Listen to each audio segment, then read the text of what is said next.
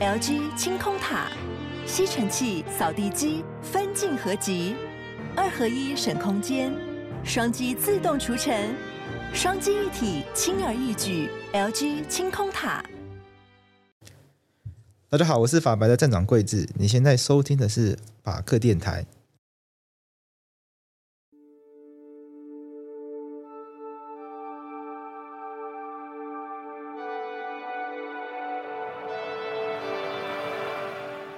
阳光、空气、水是人类存活的三元素。而在过去，阳光孕育大地，但是现在起，阳光还要肩负起发电的责任。但要用太阳能发电，我们就要要有地方来摆放太阳能光电板。而蔡政府设定的能源转型目标，其中规定，二零二五年台湾的再生能源发电比例要达到百分之二十。而为了达到这百分之二十，其中由太阳能发电目标要达到二十 G 瓦。这二十 G 瓦呢，其中有六 G 瓦要来自屋顶型光电。装置十四 G 瓦则来自地面型光电装置，估计需要两到三万公顷的土地来安装太阳能面板。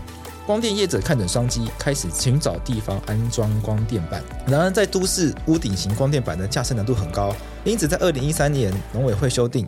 申请农业用地做农业设施容许使用审查办法，其中放宽农业生产设施安装附属绿能等相关规定，而光电业者因此转向前往乡村，希望可以在农地寻找能够架设光电板的地方。然而，这样子政策一出，本来只是附属于农作的绿能，却反客为主，许多农地在安装光电板后纷纷休耕，只种电不做农。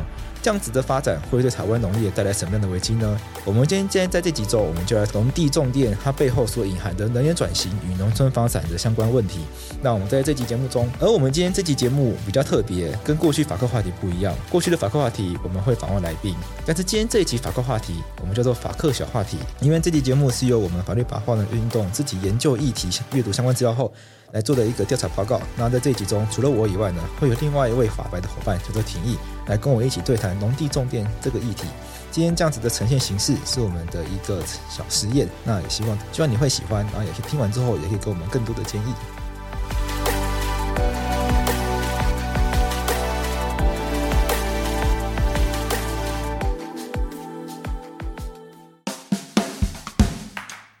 们对农地使用上很严格，是因为我们担心农地会破碎化。如果你想象你有一块农地，但是它突然就是被切成二十块，然后你跟距离你比较近的那一块，跟距离比较远的那块才是你，中间突然就是被谁划去，被谁划去，是不是你就会觉得哦，你要耕你要耕田非常困，这就是破碎化的现象，就是你要在上面种植东西变得很困难。那干脆我不要种东西了，我就拿去做别的别的事情。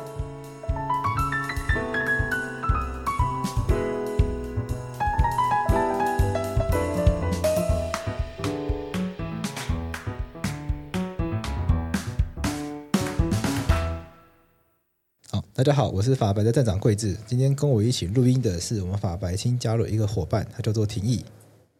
Hello，大家好。就如果直接讲农地种电的话，可能很多人没有办法去想象那个画面大概长什么样。对、啊、对，但农地种电简单来讲，就是在农地上你去架设一些太阳能光电板设施，嗯，然后让农地可以在我们理想上啦，理想上是。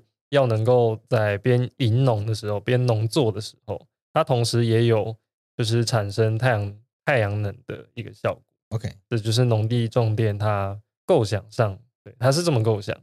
OK，对。那为什么会把脑袋动到农地上面？就是为什么没事农地不好好种地，农地为什么不好好做农？要要要要去动这个歪脑筋，把这个光电板放到农地上面去？如果就是你有去，你有去，就是去稍微关。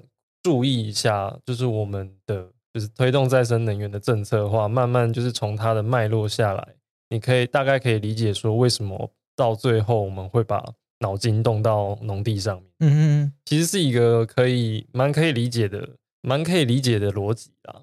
就是，呃，大家，呃，我不知道观众观众朋友不知道第一次就是在新闻上之类的，可能看到太阳能板它是在哪里。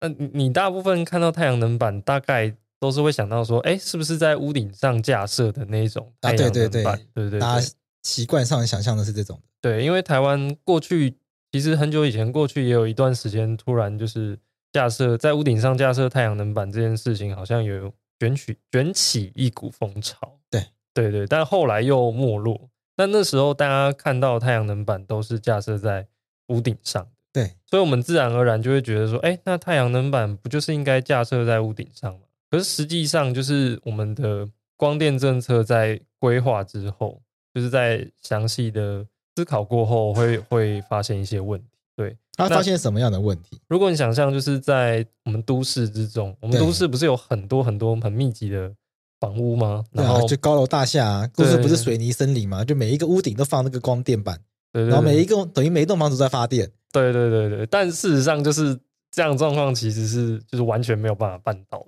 为什么？原因第一个原因是光源的问题，因为既然太阳能太阳能板它叫太阳能板，它先要它先要照到太阳嘛。对。那第一个是光源，可是我们看到我们我们的都市，它并不是每一栋房屋都像什么，比如说北韩之类的、啊，它 OK 每一栋房屋都是同同样的高度，那就表示说有的是有高有矮，有的房屋甚至是完全有有一面之类的，那可能会完全照不到光源。哦，然后或者是有很长一段时间它是没有没有照到太阳光的。OK，那，那像在这种地方，它的光源可能就会不足。那你架设太阳能板，那光电板的话，它的那你的效益就会变得很差。对，没有架，因为放在你的房子上面，你房子太矮了，会被人家挡住。还有很多很多的问题啦，像像是哦，我们知道我们的违建的状况非常的严重。对，对我们很多都。都可以听到，是说，哎，这个是什么顶家？然后有人去租房子，结果他租顶家之类的那种。对，像违建，违建的话也，也它也会产生一种问题，因为违建它叫违建，你也大概可以猜得到，它不是依据原本那个房屋的设计下去下去盖的，就是它本身的安全就已经有一点。那如果你要在上面再架设光电板的话，那可能就更危险。对对，会有会有这样的疑虑存在。因为很多的违建，它是直接在这个大楼的屋顶平台上面去盖新的，去架一个新的房子嘛，之类，反正在屋顶上面去搭一些新东西出来。那这些搭出来的新东西呢，是本来在盖这栋大楼的时候，它没有去计算的。所以不管是它的重量啊，载，不管是它的重量啊，或者是或或者是整个大楼的结构啊等等的，当初在设计的时候呢，其实是没有评估到上面还会再盖这样多一个东西出来的。所以像上面已经盖多一个东西情况下，你又再再加光电板上去，有可能。是有可能会对这个居住的这个维安全带来一些影响的。是，那基本上如果你有违建的话，那那就不太应该，那就不应该去再架设一些像像光电板这种东西。当你要推那种屋顶型的光电的时候，就会面临到这种这种障碍。它上面是违建，那你就那你就不能盖。那到后来是说，就是为了推光电的政策，哎，没关系，我正视违建存在这个问题，我违建。只要高度未满四点五公尺，然后你没有占用屋顶的避难平台，而且你的违建楼层没有没有达到两层，你就可以尝试来申请设置太阳光电。OK，对，也就是说他们他们改有某种程度，他们改变了改变了，就是违建上面不能再去跟动的这样子的一个原则。屋顶型光电它有的障碍真的太多，像我们刚刚谈到，就是有光源遮蔽的问题，已经是一个大问题。那第二个是我们刚刚谈到违建的问题，第三个是说，就是我们一般的大楼通常不会是就是一个人所有这样子，然后他想、oh. 想怎么用就怎么用，像那种公寓大厦，尤其是这样子，你今天要在那种公寓大厦上面就是架设光电板的话，那你不是你自己说好就好，你需要区分所有权人的同意，就跟那个无线基地台有点像。像之前会有人担心电信业者来在家里装无线基地台，然后会造成一些健康上的危害，对，所以就会跑去闹，就是不准装。那这个时候呢，就会很困扰，因为一栋大楼里面有非常多的区分所有权人。那有如果有一些人来闹的话，那这个电信业者可能就不管装什么的。所以要在屋顶平台上面，大楼屋顶平台上面去做这些设置的话，确实会有一定程度的困难，因为你要得到整个社区人的共识嘛。对，就是我们说的产权很复杂的的问题。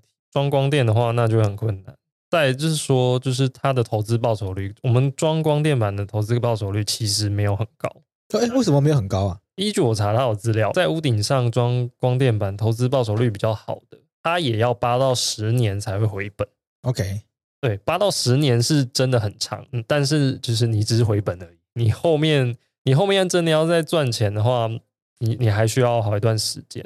大家可能不太知道，就是在屋顶上装光电板，就是的目前的政策是什么？大家可能连这个都可能也不太了解。我们在二零一九年有修正，就是再生能源发展条例。这次的修正是就是大幅度的修正，然后希望能够推动再生能源的发展。在这个新的条例的规定里面，就有这样的一个制度，叫做的趸购制度。嗯，就是它的意思就是说，你如果愿意在屋顶上去架设光电板，然后去发电的话，就让台电保证收购太阳能光电板所发的那个电二十年。就是你只要愿意去投资盖光电，对，台电就保证给你买二十年。对，OK。那它目前这样子的制度，就是就是它会有一个费率，每年都会。去进行修正，可是我们刚刚谈到，就是它要八到十年才回本。对，也就是说，你在你这段契约期间里面，其实有前半段的时间，你都在赔钱。对，呃，你都在拿回自己的本。这个投资要等八到十年才开始赚钱，对，才会开始前面都还在回收阶段，所以回收阶段很长。这么长的回收期间，其实大概就已经劝退很多人。另外是另外一件事情是说，不，那个光电板不是架设在屋顶上就没事。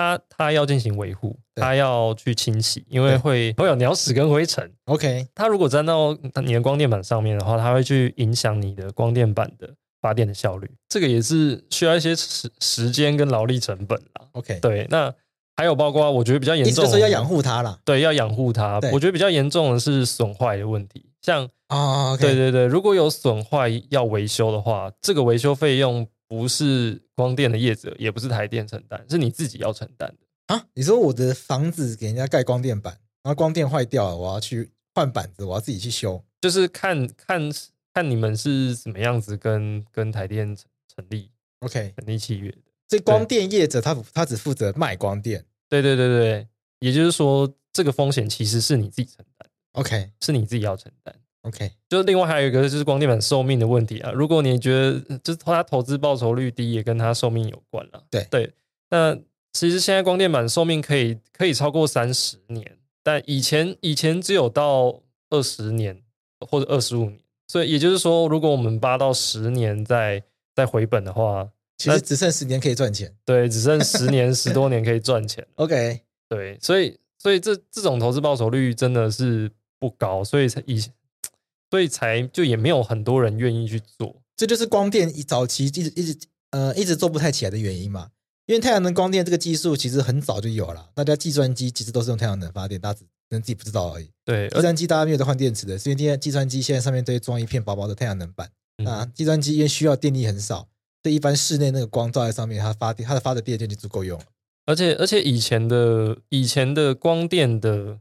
的成本是相对比较高的，是近几年来它的成本降低，所以才会比较变得比较好推。对，OK。那为什么我们要去推光电？我们知道蔡政府上台，他要推的是非核家园能源转型嘛。那他的目标是二零二五年要达到的是再生能源占比百分之二十。那这样子的目标，它被具体化在二零一九年呃修正，然后公布的再生能源发展条例第六条里面。嗯，那。这个第六条，它就它就有规定说，哎，我们中央主管机关是经济部，它要它要去定未来两年以及二零二五年的推广目标，再生能源的推广目标。那它后面有特别强调，就是说，你二零二五年的的总再生能源总的总目标要达要达到两千七百万千瓦，两千七百万千瓦。对，那我们要跟大家解释一下，两千七百万千瓦指的是什么？千瓦指的就是说电流在单位时间内它做的功。我们可以比较一下，让大家知道两千七百万千瓦它有多大。比如说大家耳熟能详的核一、核二、核三厂，核一厂它的发电效率呢是一百二十七万千瓦，所以两千七百万千瓦呢就相当于大概二十个核一。那核二、核三的话，核二有两个机组，一个机组每个机组都可以发电九百九十八万千瓦。所以加起来大概也是差不多两百万千瓦了，所以大概十个核，大概也有十十多个核二吧。核三核三也有两部机组，一个机组也是九十五万千瓦，这加起来我们也就是算两百了，所以它也是十四个左右。差不多，差不多。就意思是说，蔡政府的这个光电目标，就是要在二零二五年的时候，用光电发电出来的电要相当于十座核三。呃，不止光电，这个这个这个是总再生能源。再生能源全部。OK，再让我更正一下，所以按照蔡政府的目标，到二零二五年的时候呢，台湾用再生能源发出来的电，要相当于十座核三发出来的电，可以这么说。那我们刚刚谈到，就是说再生能源的那你要达到的目标是两千七百万千瓦，就是哎，我们知道再生能源有很多种嘛，对对，太阳光电只是其中一种，但是在里面，在经济部公告的一个目标里面，太阳光电就占了二十 G 瓦。我们刚刚讲的两千七百万千瓦，你可以把它换算成二十七 G 瓦啦。二十七 G 瓦里面，太阳光电其实就占了二十 G 瓦，也就是说，大概差差不多三分之二都要用太阳光电。所以太阳能发电是太是蔡政府在推动这个再生能源转型，能源转型中一个最重要目标是要把再生能源的占比拉起来，而这个占比拉起来呢，蔡政府最寄予厚望的是太阳能光电。那大家想，既然要达到这么多太阳光电，我们要怎么达到这个目标呢？对，难道要在就是所有的屋顶上都盖满光电板吗？对对，但是就是呃，大家跟跟大家想象可能不一样。就是二，我们在二零一六年六月的时候，行政院召开了太阳光电政策的会议。嗯，那他就他就只是说，那你经济部你要去负责规划两年的太阳光电的推动一个计划。那经济部就在二零一六年九月的时候，就是定出了这样子的太阳光电两年推动的计划。那在这个计划里面，就跟我们刚刚提到的。目标是前面的目标是一样，就二零二五年要太阳光电要达到二十 G 瓦，也就是两千万千瓦。嗯，那年发电量是达到两百五十亿度电。嗯嗯嗯。那可是他下面下面谈到的目标跟我们想象就有点不太一样。他说我们太阳光电可以分为屋顶型跟地面型，也是盖盖在屋顶上跟盖在地面上的。对，那屋顶上的。它只占了三 G 瓦，地面的二十里面占了十七。OK，也就是说，我们大部分太阳光电板其实是要盖在地面上。那就想要问一个问题：说，假设这个假设这个目标真的可以实现的话，那有没有？那政府有没有推算过台湾要盖多少面积的太阳能面板？你如果用面积大概去盖那个太阳光电板，然后去换算它的就是我们刚刚讲的电功率的话，你大概盖一公顷。可以产生零点六七零点六七到到一的百万瓦之间，那就一好，那我们就抓一百万瓦了。如果一公顷都盖满发电板的话，可以生出一千千瓦。我相信我们直接讲结论，就是那个复杂的数学我先不要算，反正我们有个概念，一公顷的地可以发出一千千瓦。那我们要达到蔡政府目标的话，我们需要几公顷？我们需要是两万到三万，因为它大概是零点六七到一嘛。那我们那大概是就是三分之二至一的。这个区间嘛，OK，两万到三万公顷，两万到到三万公顷，这个数字大概对听众朋友来说也是天文数字了。那我们能不能比喻一下，两万到三万公顷大概相当于什么东西的大小？整个台北市大小大概是两两万七百哎，两万七千公顷左右。OK，所以我们有一个结论啊，就是蔡政府的目标，光电目标如果要达到的话，到二零二五年之前呢，全台北市要盖满。要盖满光电板，对，这个这个乍听之下可能很荒谬了，但是其实也还好，因为台北市占，如果大家把台湾地图打开看的话，其实台北市在台湾的行政区来说，相对来说算小行政区，是真的很小。只是说台北是人很多，然后高度商业发达，所以大家才会觉得台北市可能很大什么的，但其实真的也还好。所以这个相当于台北市大小的光电板，它其实要拆散，拆的非常散，要散落在。各个不同的乡镇之间，要散落在中南部。再给大家概念，就是说全部加起来要跟台北市一样大。对，OK。所以那接下来大家就那听起来就大家要赶快疯狂去盖啦！不，你现在不赶快去盖，现在都二零二一年了，你这一你要哪有办法？你现在不赶快盖的话，哪有办法在二零二五年之前盖出一个台北市大小的光电板面积？所以我相信在这个过程中，一定就开始造成一些问题。所以农地中间这个问题之所以从去年下半年开始一路到现在。越来越得到大家重视，是因为大家在政府的政策响应之下呢，开始到处去找地，然后到处去盖光电板。那接下来到底发生了什么样的问题？可大家可能要先有一个概念，是说我们今天有一块地，不是随便我们想怎么用就怎么用，不是这样子。那 OK，对，我们的土地法就有规定，就是说直辖市啊，还有县市政府，你要去，你要去对于你管辖的领域内的土地，你去编定，就是说啊，这块是拿来干嘛的，这块又是拿来干嘛？像像农地。你把它编成农地之后，那那它就应该要农用啊。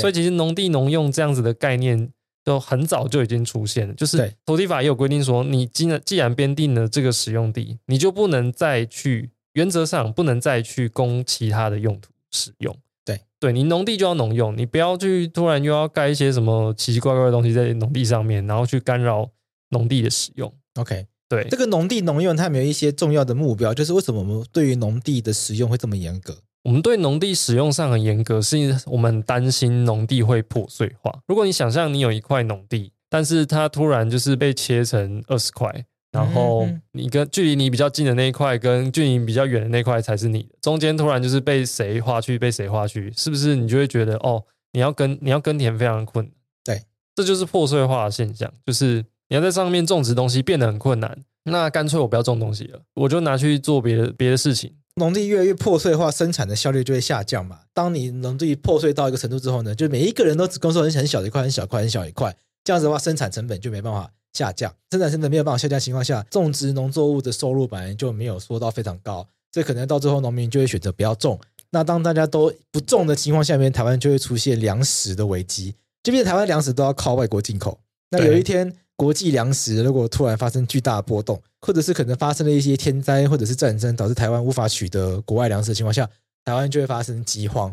所以一维持一个国家的粮食安全，其实是一个非常重要的课题。那不要让农地破碎化。它最重要的目标就是不要让农地的这个耕作的成本变得太高，所以我们希望尽量能够大块大块地的这样去耕作，然后这样子的话才可以有效的去利用到农地。那你那你农地原原则上原则上，你像我们有依据土地法，就是农地要要农用嘛。农地种电的问题，这算是最近两年才才可能被一些人听到，但实际上它不是最近才发生的事情，它其实在二零一三年就已经开始发生。OK，那。这个二零一三年就开始开放种电了，诶，其实是更早，哦、就是在对对对，在再生能源发展条例在二零零九年的时候就通过了。农地种电涉及到的是农地嘛，那它也有一个农委会主管的法规啊。我们农业发展条例里面就是也有规定，就是说像你像光电光电设施，你要盖在农农地上，那我们的农业发展条例就有规定说你要去申请容许使用，OK，才才能够去盖。那我们在二零一三年的时候，就是也也是因为这样子的绿能的这样潮流，他就他就把绿能设施的这个章节放进去。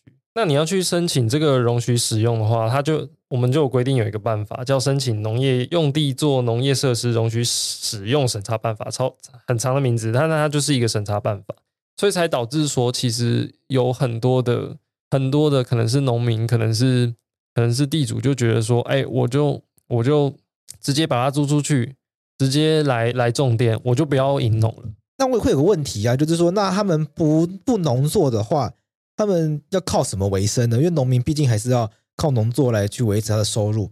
他们之所以可以放弃农作的话，是不是意味着光电板可以带来的收入，其实已经可以让他们提早退休，不需要再单不需要再继续耕作了？是是真的很高，就是如果呃，如果你有一分地的话，这个光电业者大概会给你四万。每年给你四万块，OK，那四万什么意思呢？每年给你四万什么意思呢？一一分地，呃，一公顷大概是十分地，对。那也就是说，你只要有个，你只要有个十五公，哎，十一点五公顷，十五分地的话，你每年的收入就有六十万。嗯、那除以十二，你就是月收五万。嗯，那你其实就可以不用工作了。OK，对。所以光是，所以一公顷是十分地，一分地。可以赚到四万块，一年可以赚到四万块租金。对，所以十分一公顷就是四十万的租金。对，那两公顷就有八十万。两公顷就八十万。OK，所以如果我今天手上有两公顷的农地，按照相关的法规规定，两公顷农地，对，所以手上如果如果我手上有两公顷的农地的话，我全部把它拿去租给光电业者，让他来盖光电粉的话，一年就至少先赚八十万的租金收入。是 OK，所以所以其实如果如果你有这样这么大的如果你有这么多，就每年给你这么多钱的话，你大概也不会想要做，就是很很很累的这种农作的劳动。这假设我在台东，我们家的这个祖产，假设未来长辈都不想种了，拿来种电，按照目前的法规，我可以怎么做？就首先你要看说你的你土地到底是不是属于农牧用地。对，如果你是真的是农属于农地的类型的话，大概可以分成就是内政部主管的法规跟跟农委会主管的法规。内政部主管的法规其实就就很简单，就是说他们在二零一零年，呃，我找到最早的资料，二零一零年的非都市土地使用管制规则，你划定了这个使用分区之后，哎，你你编定这个土地是什么样类别，就是说你就应该要依据它容许容许使用的项目跟许可使用的细目去使用。它其中一个二零一零年修正之后，它就把他就把其中一个东西放进了他的容许使用项目跟细目标里面。他就说，农牧用地你可以去架设再生能源设施。那它的附带条件就是说，我我只限于你在风力发电或者是太阳光电发电设施去使用。那它要局限在一定的面积，这个面积就是不得超过六百六十平方公尺。OK，这我们归纳一下，如果我今天杨贵志有一块农地，想要拿来种电，或者是拿来种风电，我们先不管放电，先讲光电，原则上不行嘛，因为农地要农用。对，种电显然不是农用。我们为了要去达到这个再生能源的目标，所以政府在容许其中包含的光电项目里面的放电，其实跟那它有一个规定是说，你不可以超过六百六十平方公尺。对，这就是我们讲的六六零。哦，OK，所以讲六六零就这个意思。所以农地农用变成，所以农地农用是原则，但例外性的让你安装六百六十公尺的六百六十 平方公尺的。光电设施，对，光电光电的设施，那这个规定有造成什么问题吗？哎，这个规定，呃，它是我们刚刚讲到说，就是一块农农牧用地嘛。对，啊、我们刚刚讲一块，对。那如果你是好几块呢？对，它就会变成是每一块你都可以盖一个，我们叫六六零。OK，所以杨贵志可能买了一块很大的农牧用地。假设假设杨家在台东有超级大一块农地，对，那这么超级大一块，它只能盖六百六十平方公尺。所以我干脆就把它切成十块，对，这十块中每一块都可以盖六百六十平方公尺的太阳能电板，对，这本来一大块只能六百六十平方公尺，经过这样子巧手一变，哎，可以盖六千六百平方公尺，是是是，okay. 就就会变成这样的状况。那如这就是你土地土地经过分割，它会变成十块的农牧用地，你每一块都可以盖一个六六零，那这样子会有什么问题吗？这样的这样的问题就是说，我们担我们一直都很担心农地会破碎化。嗯，对，这这样子的农地破碎化，就是不只是在事实上它会产生农地破碎化，对，它它它在法律上都破碎化了。OK，对，因为你可能它切成十块之后，你可能就是盖一盖，哎，突然觉得说你可以把这一块卖掉，或者说你可以把这一块去给它设定什么物权之类的，那到最后就是。你你的你的物权，你的物权就是你的你的所你的所有权变来变去，它变得很复杂。到后来就变成是它这个十块的农牧用地，它的状况都不一样。那到时候你想要再整合成一块农牧用地做农业使用，就会变得非常困难，就会变成是这就会造成的农业破碎化的现象。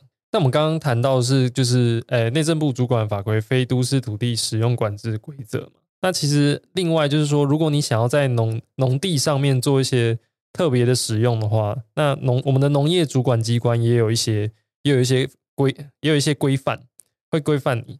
那比如说，我们农业发展条例，它就规定你说，哎，你如果你要你要在在在农地上面做一些农固定性的农业设施的话，你要去申请这个容许使用，你才可以去，你可以你才可以去盖。所以，我们的农委会就有定出一个办法，叫做申请农业用地做农业设施容许使用审查办法，简我们就简称它叫就叫审查办法这样子。那为了推为了推绿能这样子的一个一个一个潮流一个政策，它在二零一三年的时候就加入了第八章，然后叫做绿能设施。也就是说，这个所谓的你要架设农业设施，这个农业设施包括绿能设施。可是这个审查办法过去却做出了一个。很奇怪的规定，就是原本依据它的第四条，你要去进行申请申请容许使用的话，你应该要就是向地方政府的主管机关去做申请。那你要你要你要去你要去附一个经营计划，告诉主管机关说：“哎，我这个农业设施盖上去是要做什么使用，是要怎么经营我的我的农业的。”你要去跟主管机关做说明。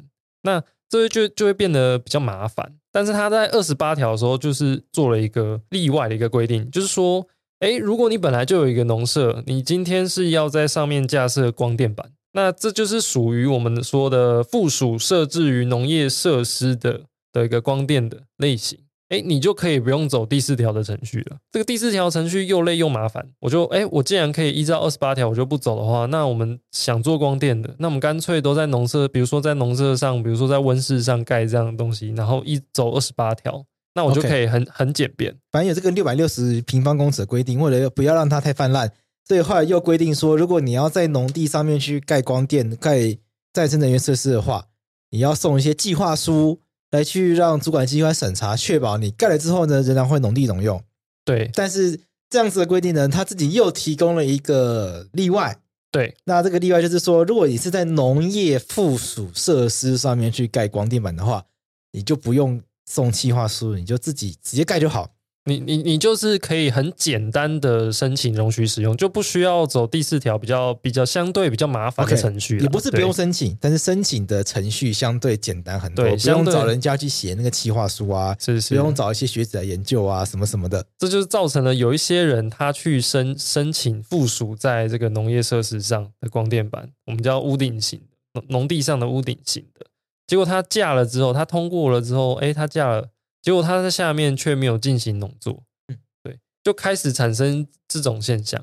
OK，所以大家就开始钻漏洞，开始在农地上面盖所谓附属型的农业设施，是这个意思吗？是。OK，这那大家盖了之后呢，就利用附属型农业设施去盖光电板，但是农地最后还是变成了废耕弃耕的状态。对，OK，所以我们的法律有时候很好玩，你我们看到我们法律有时候他他先把门关起来。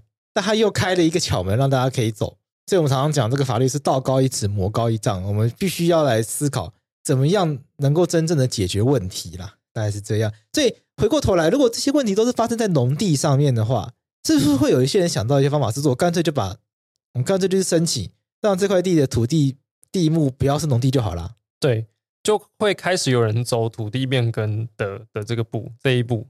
那其实也不是所有的业者一开始都都想到说，哎，要做土地变更。嗯，他原本在二零一五年的时候，就是农委会在农委会去修正了这个使用，呃，容许使用审查的办法。那他就是规定说，你要去设置农业设施，然后是绿能设施嘛。那你要设置绿能设施，你原则上你还是要跟你还是要结合你的农业经营，你不能你不能废耕。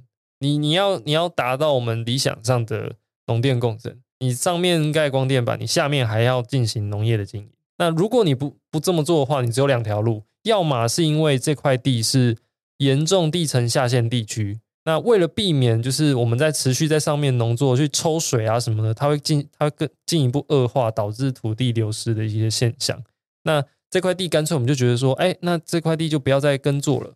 我们就允许你说不用跟农业经营，你在直接在上面进行光电的设施这样子。另外一种就是说，哎，上面受污染了，这个农业用地它受污染了，那你再进行进继续继续进行农作的话，那其实也没有人要吃。那那我们就干脆干脆开放让光光电开放光电板进驻这样子。OK，对。那农委会自己也自己也意识到一个问题，就是说。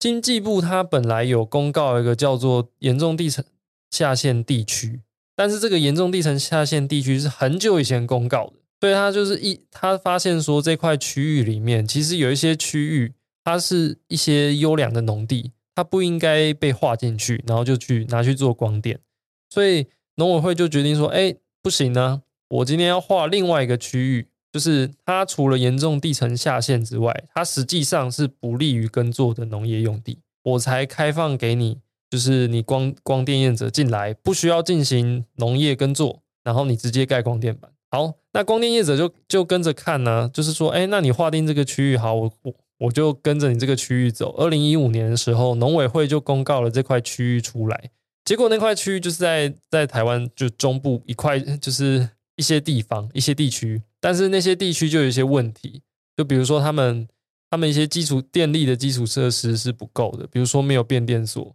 不，比如说没有台电的馈线经过。嗯，那馈线是馈线是什么呢？就是馈线指的是说我们在在发电厂经发电之后，它它的电压会很高，它需要经过变电所去进行降压的一个动作。那它降过压了之后，才会经经过馈线，然后送到家户里面。OK，对，那。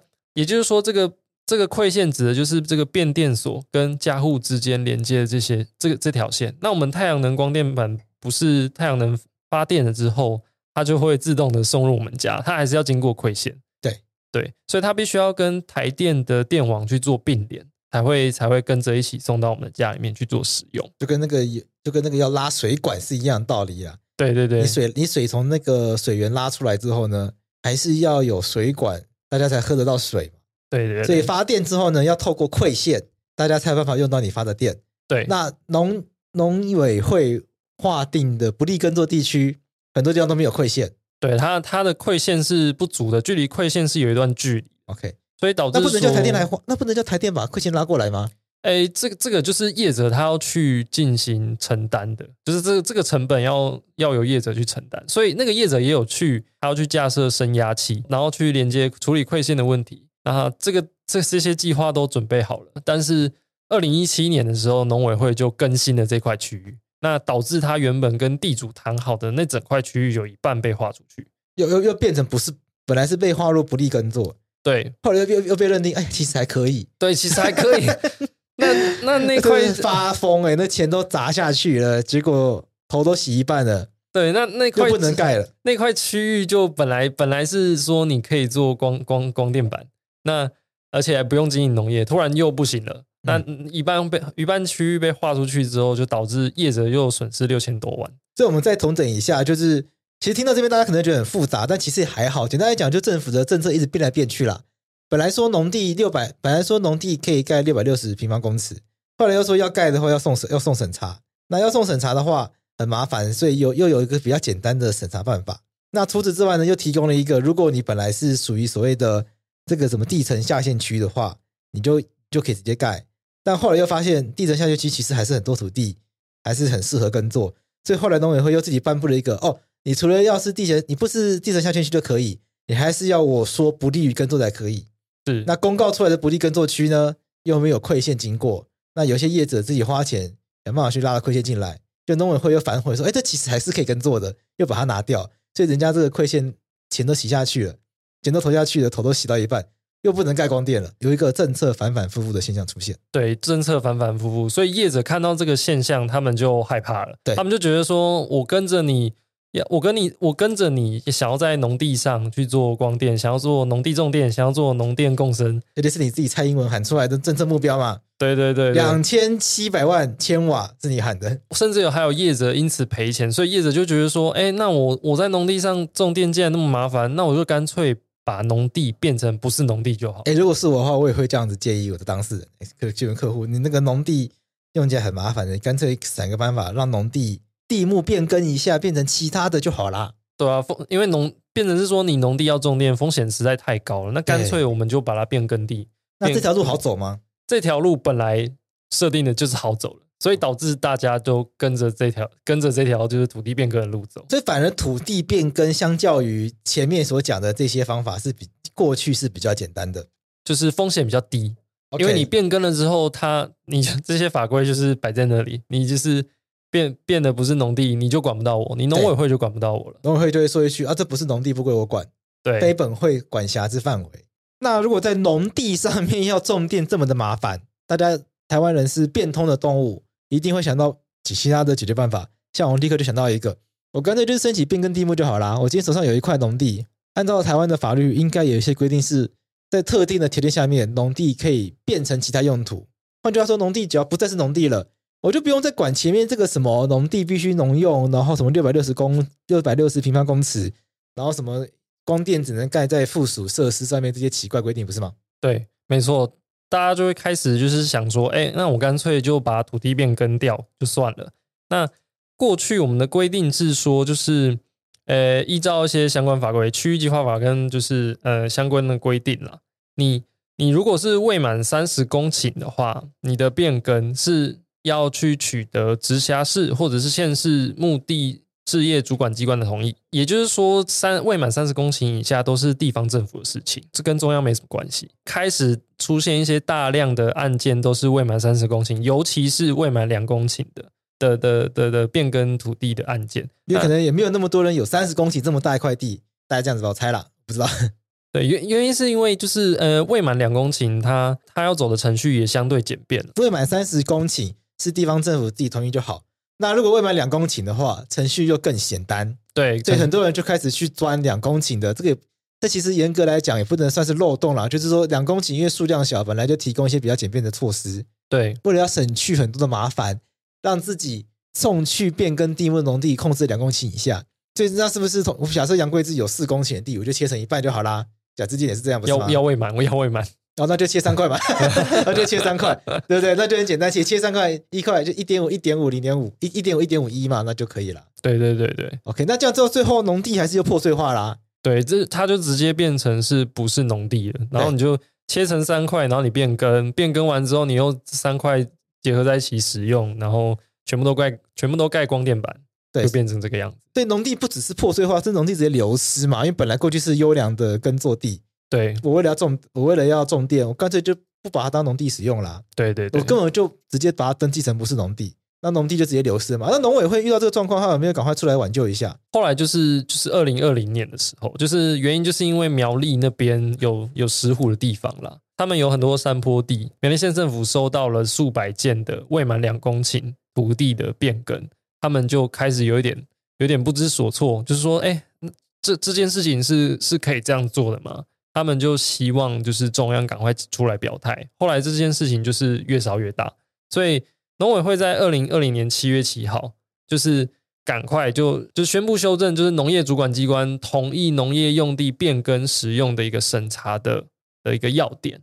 那他就他就做了一个全新规定，原本我们的规定是说，哎，未满三十公顷的。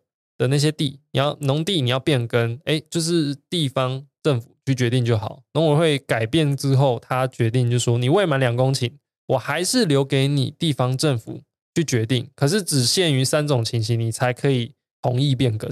三种情形是什么？第三种我们可以不用管，先不用管它。两种前面两种情形是非农业用地所包围，本来就是一个非常小的地，它已经被一些不是农业用地的地方所。包围起来了。讲直接点，它本来就已经破碎了，本来就已经破碎了，它已经很碎了，然后它就被一堆可能工业用地、住宅用地之类的，反正它本来就被不是农业用地包围在一起。对，那，那这种地本来就很碎的话，那就无所谓了。那我们就干脆放弃它这样子。对。那另外一种就是也也是雷同的，就是零星的农业用地，也就是破碎的那种。OK。对，那未满两公顷，只有只有在这种状况下，你你县市政府才可以去。才可以才可以同意他，OK，所以还是对农委会在二零二零年的七月七号呢，赶快要出来亡羊补牢，规定说，呃，变更面积未达两公顷的话，你要受到严格的限制。是，那两公顷以上的话，要农要农委会同意；两公顷以下的话，只有在刚刚讲的这些条件下面呢，才可以由地方政府同意变更。对对对，就会变得就变得非常非常的严格。那这样子的一个规定出来，大家有什么反应吗？这个规定一出来，就是最跳脚的，就是光电业者。光电业者受不了了，就是他们他们称这个这个农委会修正的这件这件事情叫做光电业的七七事变。七月七号就七七事变，对，就是七七事变。我觉得我觉得站在光电业者立场是完全可以理解的，因为这个制度一直在变。没有，后来就是反正就是农业，诶，农委会主管的法规就是会有一堆限制。对，但但是在农地上面给他搞一堆限制，搞一堆限制。那本来比较没有限制的，就是譬如说什么地层下限地，后来农委会说又说不行，不能不只要地层下限，还要不利耕作。那这不利耕作的范围又变来变去的。对对，所以大家干脆就放弃，不要在农地上面盖，想要把农地变成不是农地。那现在农委会又又把这道门堵起的，他不让农委会又又不让大家把农地变成非农地。那光电业者就被逼急了，说：“那你到底有没有要拼光电？有没有要拼再生能源？”对，就产生这样子的问题。所以，呃，隔两天，七月九号，就是二零呃去年的七月九号，太阳能的工协会他们就发表一个声明，就说你农委会根本就根本就不懂这些，就是不懂这些，就是光光电光电政策会，就是你这些政策一出来，会导致我们完全没有办法动。所以，你觉得这一系列农业种地的问题这样子讨论下来？你自己怎么看这个议题？我我自己是这样看这件事啊，因为我们最开始有讲到，就是说，本来我们屋顶型设定的目标只有三 G 瓦，然后地面型有十七 G 瓦，后来就是越推越发现地面型的争议实在太多，然后甚至屋顶型三 G 只设定三 G 瓦，你又提前达标了，所以屋顶型到后来二零二一年最新的目标，它变成八 G 瓦，地面型十二 G 瓦。然后经济部也有也有说明，也有也有说，哎，他们有找到一些工厂跟临时登记工厂，他们加起来可以提供一 G 瓦，那就有个问题啊，这个这这个工这些工厂，它可以就是提供屋顶型的光电的区域，难道是以前以前没有发生吗？以前他们这些工厂就就就会在啊，那那怎么会你政策在规划的时候就没有考量到这个部分？所以我觉得这个是一开始的政策规规划上，他们在光电的配比上面，就是决定说，哎，哪一个部会机关你应该要。你应该要能够盘点说哪一些部分可以可以提供多少的贡献，这些事情应该是最一开始你就很用力的去盘点盘点出来的，但是没有，就是我们是看到他经他在最一开始的目标设定之后，不断的修正，不断的调高屋顶型的目标，然后降低地面型的地面型的数值。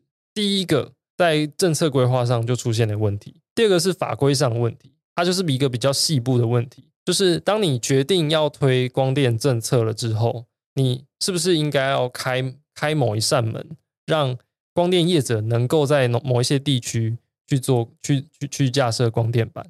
但我们从农地种电的议题上看到的是，就有点像是说，哎，你有没有看过那种就是国小国中有外面有那种洗手台，就是白色的 那个架起来，然后洗手台有三格那种。那如果你想要在第一个洗手台打开水，然后洗手，就打开发现没有水，然后你转头一看，发现说，哎，原来是总开关没有开。OK，那你是不是会去开总开总开关，然后再来洗手？对对，那你想要达到目的是想要在第一个洗手台洗手，于是呢，你就走去总开关，打开了总开关，水就流出来。结果没想到三个水龙头都没有关，所以三个水龙头都在大量的流水，但是你的目的其实只是在第一个水龙头。洗手而已。OK，我觉得在农地种电上就是发生了这样的这样的现象。你的目的是想要在精准的找到说，哎，可能在背耕地上面，嗯哼哼哼，背耕地上面你去你去你去种电，你不要在一些优良土地上面种电。可是你的洞忘记关了，你应该关掉的那第二个跟第三个水龙头你没有关掉，对，你你在内政部法规上六六零没有关掉。你在你在土地变更上，你一开始就没有没有想到，所以才导致现在这个状况发生。对，后来中央政府就是诶有几个比较比较重要的，比如说像行政院副院长沈荣金，他就召回召集一些各部会的长官，那有召集召集光电业者，就是进行会议，最后决定就是释出两万公顷的废耕地跟那个零相差的农地，然后去去提供给业者去进行光。哎，光电板设施，那其实这两万公顷其实差不多可以，差不多啦。对，那就这就有一个问题啊。那你这两万公顷，等到这几年争议这么多过后，你才试出来，是是是是怎么回事？对，对，为什么不要一开始就拿出来呢？所以为什么不一开始就拿出来呢？对，搞得大家那边七荤八素的，担心农地破碎化的，然后有人又拉了馈线，又。又惨遭这个，又惨遭断头的。要问说，哎，你今天呃，终于解决了这件事情，就是你提出了，哎，你提供了两万公顷的废耕地。那我们想要问问的是说，那我们未来呢？我们不能只看到二零二五年，就是再生能源要占二十趴，然后我们的太阳光电要二十 G 瓦的这个目标。我们要看的其实应该是二零五零年，我们要做到近零碳排，甚至到未来，我不知道再生能源。到底要达到什么样子的目标？所以我想这些都是更多需要去研究的问题啦。我想推动再生能源是一个很重要的政策目标，大家都会支持。但是所有的政府的政策目标在推动的时候呢，不会只有好的影响，它一定也会有相对应的负面效应，或者是我们会说，譬如说排挤资源的问题。在这个农地中间议题上面呢，我们就很明显看得出来，当我们想要推动再生能源，尤其是光电这一块的时候，它会排挤到的就是农地的农用资源。那它会影响到就是我们的粮食自给率，所以回过头来，我还是觉得我们社我们的政府真的需要一套的是完整的规划，呃，透过一个完整的规划呢，才能在事前去做出最多完整的考量，将所有可能会影响到的因素都纳入考量，透过这方，而且也尽量的去找到最能够有效率达成目标的一个方法，而不是现在这个过程其实有点像是摸着石头过河了，反正就试试看，那一一路一一直碰一一直碰壁，一直碰壁。那我想这个一路碰壁的这个过程呢，台湾社会。它就是台湾社会的一个集体的学习啊，当然是少数的业者跟这个农民可能他们的损失比较惨重，但我们不要让他的损，我们不要让他的损失白费，我们要从这过程中学习到一些东西。那也希望透过今天这一集，我们将农地种电这个议题用比较浅显易懂的方式解释给大家听。那今天这个样子的一个呈现方式呢，希望大家会喜欢。那也是是我们法客电台第一次用这样的方式来呈现一个议题。所以大家如果对于今天这样的呈现方式有有任何的建议或回馈的话，可以在 Apple Podcast 留言区留言给我们，也可以到法客电台的被脸书社团跟 Telegram 跟我们讲你听完这集后的想法。那我们今天这集就到这边，我们下次再见，拜拜，拜拜。